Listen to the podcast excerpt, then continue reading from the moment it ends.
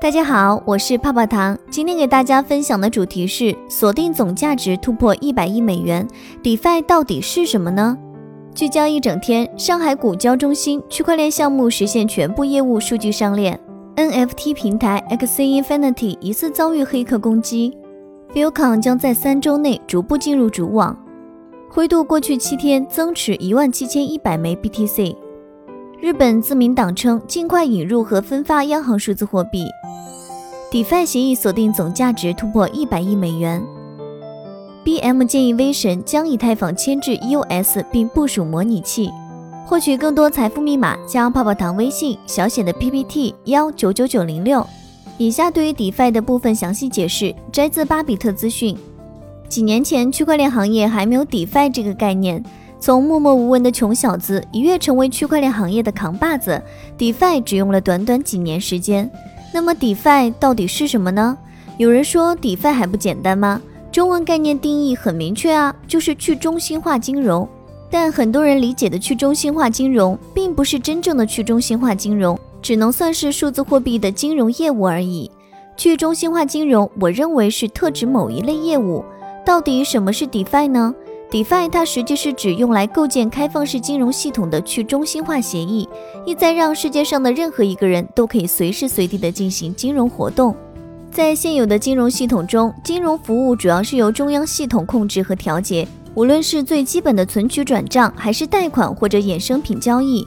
DeFi 则希望通过分布式开源协议，建立一套具有透明度、可访问性和包容性的点对点金融系统，将信任风险最小化，让参与者更轻松便捷地获得融资。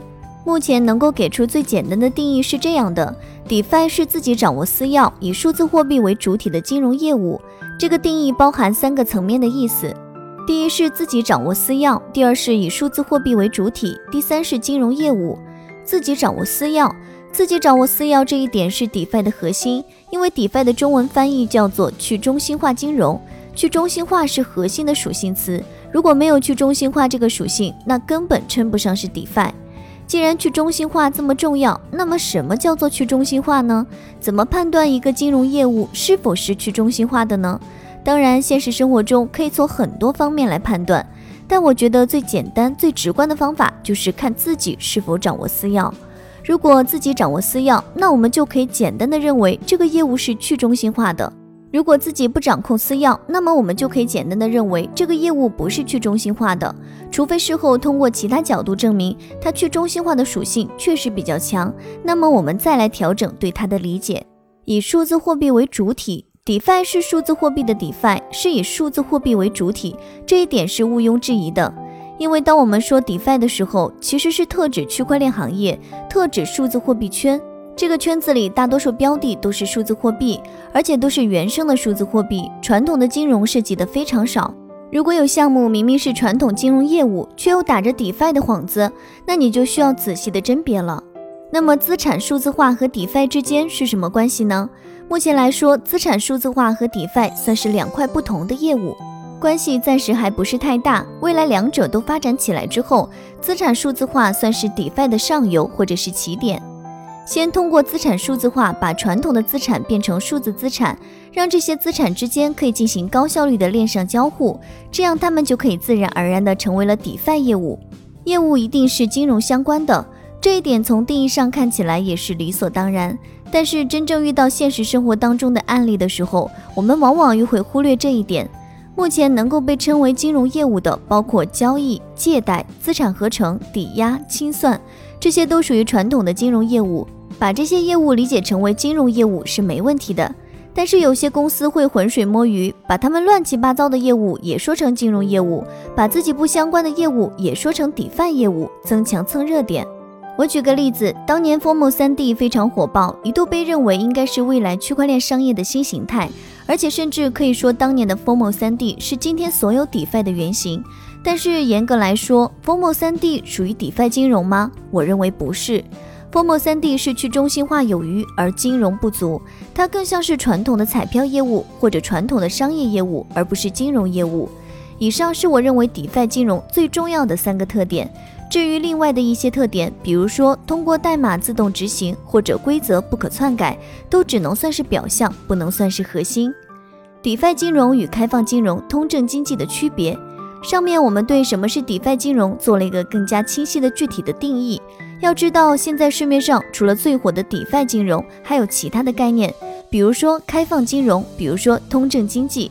那这些概念之间有什么关系和异同点呢？通证经济，通证可流通的加密数字凭证。如果 token 叫通证的话，token economy 就可以叫通证经济了。通证经济是区块链里最重要的应用。通证经济和区块链是两种体系。通证经济可以不依赖于区块链而运行，但如果想要通证经济获得最好的发展，一定要有区块链的支持。我认为通证经济和我上面提到的资产数字化很像，它们都针对 DeFi 的定义当中的以数字货币为主体这一点，都只是数字资产化的一种形态而已。但是区别在于，DeFi 更侧重于纯粹的金融业务，而通证经济则强调通证与实体经济的结合。至于说开放金融，那是比 DeFi 金融更加广阔的概念。开放金融是基于分布式账本的金融，它的特点是：一、系统高度集成，登记、结算、支付、交收链上完成；二、业务的统一无缝连接，七乘二十四数千种资产全球化跨链交割；三、生态的开放包容，货币、证券、另类资产无所不包。开放金融应该是同时包括中心化金融和去中心化金融，同时包括数字货币金融和传统的金融业务。而且，开放金融是建立在具体业务基础之上的，也就是说，开放金融不仅强调金融业务，而且强调底层商业之间的互通。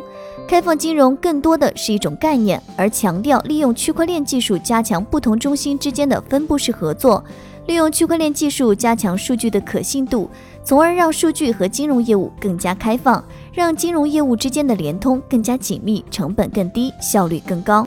简而言之，开放金融应该是更大的概念，DeFi 金融只是其中的一部分。以上就是今日的区块链大事件。喜欢本音频的话，帮助转发、截屏发给泡泡糖领取奖励哦。泡泡糖的微信是小写的 PPT 幺九九九零六。